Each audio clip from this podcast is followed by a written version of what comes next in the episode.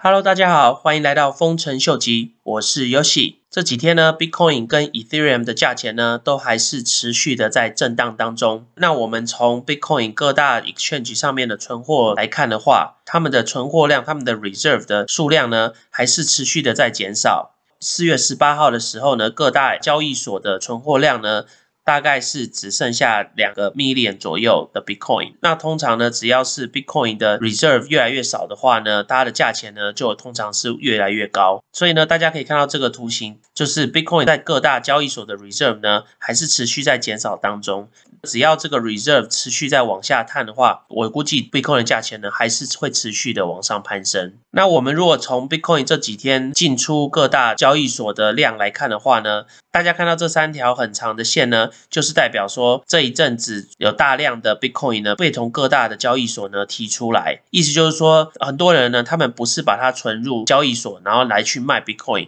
反倒是呢，他们是把这些 Bitcoin 呢收起来、存起来，表示呢他们短期内并没有要出多这些 Bitcoin。那所以呢，意思就是说，周末的 Bitcoin 的一个大跌呢，其实呢应该不是有大量的 Bitcoin 的持有者大量抛售的原因。所以呢，我觉得在这个时间点呢，大家应该不需要太过于惊慌。那讲到 Ethereum，Ethereum 的价钱虽然是有跌了 ten percent，但是呢，现在呢还是的在两千以上持续震荡。只要 Ethereum 能守住这个两千的关卡的话，我觉得 Ethereum 还是会有继续的上行趋势。不过呢，就如我们最近一直提到的一个很重要的问题，就是 Ethereum 最近的 Gas fee 手续费一直是高居不下。所以呢，今天我是想要来讨论这个 MEV。什么是 MEV 呢？MEV 呢是 Minor Extractable Value 的缩写。简单的来讲的话，就是今天有在 Uniswap 或是 SushiSwap 或是类似像这种 Cryptocurrency Exchange 的 Platform 上面交易过的朋友的话，就知道说，现在透过 Ethereum Network 去做这些 Change 的时候呢，我们除了面临到很高的交易的费用以外呢，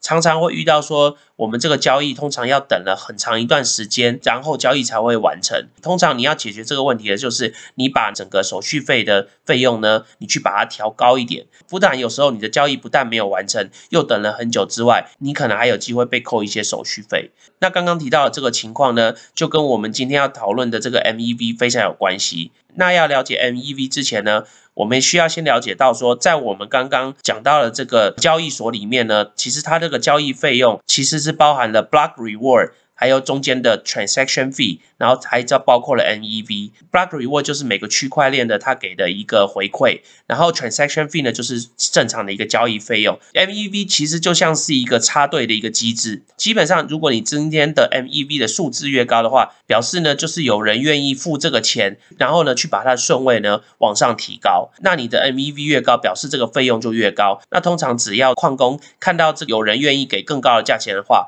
他一定通常就会先去完成这个特定的交易。通常呢，这个 MEV 呢，所有的收益呢，都是转到矿工手里。就是因为现在竞价的这个趋势，造成说不但这个整个交易的费用非常高，然后也造成这个 MEV 的费用也跟着提高。那 MEV 呢，就又提供了非常不公平的方式，你的顺位呢就可以摆的比较前面，那你的 transaction 呢，你的交易呢就可以先比较完成。那这样其实简单来理解的话，就是一个插队的一个概念。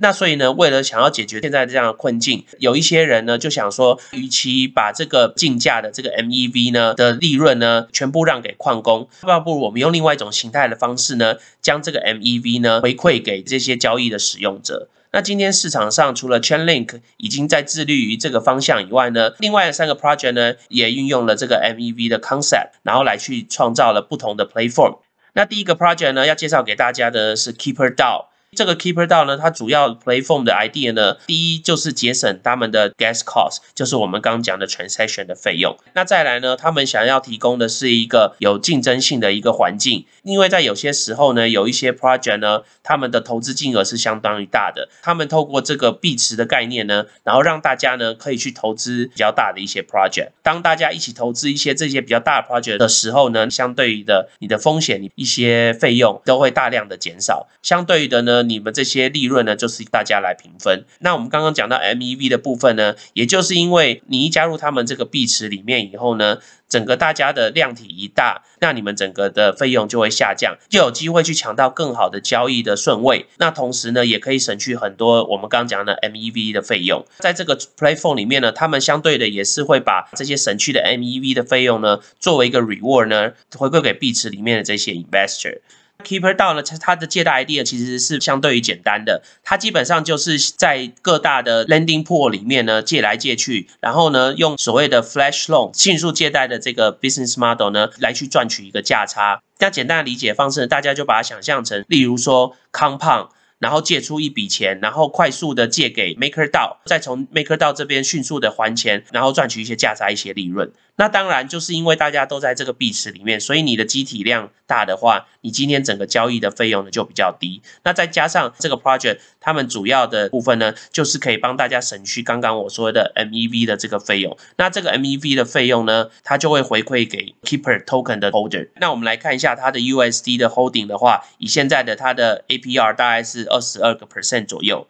那他们现在总共借贷的 USDC 的价钱呢，已经来到了五百八十四个 million。那目前的 total earning 呢，大概已经将近到了 five million 左右。目前存在 Keeper DAO 里面的 USDC 呢，大概有 fifty seven million。那这个 fifty seven million 呢，就相当于是他们的 reserve。那这个 reserve 呢，就会作为一个 insurance 的概念。当今天如果交易中间出了一些什么问题的话呢，那他们就会从这个 reserve 里面呢，来去解决这个借贷中间的问题。对这个 Keeper DAO 如果有兴趣的朋友的话呢，可以来仔细研究一下哦。那除了 Keeper DAO 以外呢，第二个要跟大家介绍的就是这个叫 Stake DAO。那 Stake DAO 呢跟 Keeper DAO 呢，它主要的不一样的地方呢，Stake DAO 他们是主要 focus 在不同的不同的投资的 strategy，而并不是 focus 在各个借贷界面中间的一个转贷的方式。Stake DAO 他们主要的业务呢，计划性的呢，将他们币池里的钱呢，根据不同的风险的管理的方式呢，然后来去安排他们币池的投资方向。除了正规的 staking 跟跟 LP 之外呢，Stake DAO 呢又趁势的推出了他们的 NFT。